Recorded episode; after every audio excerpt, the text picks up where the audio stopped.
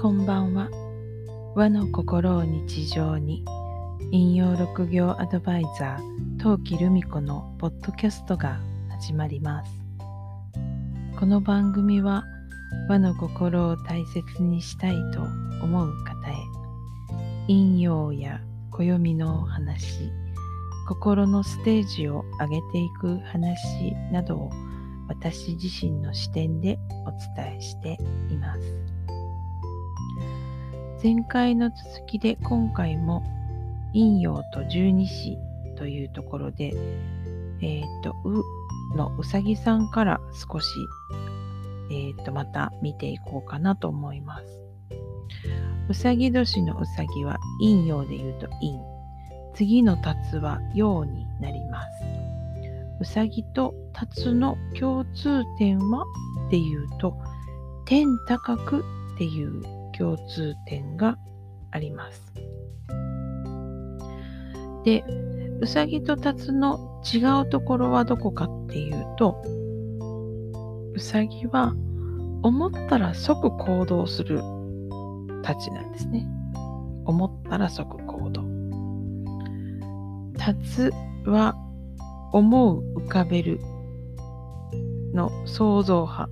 想像してる感じですね。思ったり浮かべたりイメージするいう想像はであるっていうところが違います。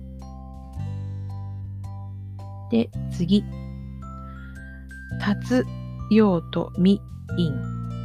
立つみのペアですが、共通点は理想とか夢っていうところが共通です。で、えー、達はっていうと違いはですね、達の方は夢を夢で終わらせるとされています。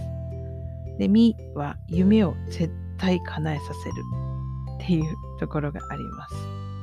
はい。ちなみに陶器はみ年です。はい、で、えー、次ですね。陰のみに対して次の馬は陽になりますね。で、えっと、ミーと馬の共通点は勝利、勝つことですね。勝利っていうところが共通だそうです。で、ミ、ヘビ、ミは様々な手法で勝利するっていうのに対し、馬は成功法での勝利を取るという感じですね。まっすぐ突き進むっていう感じが馬の勝ち方と言われます。はい。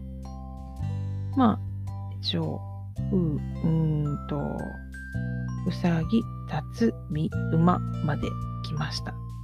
今日はまあこんな感じなんですけど、うんと、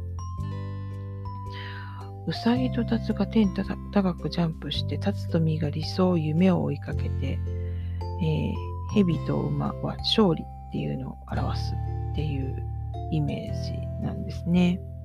うん、面白い視点ですよね。はい。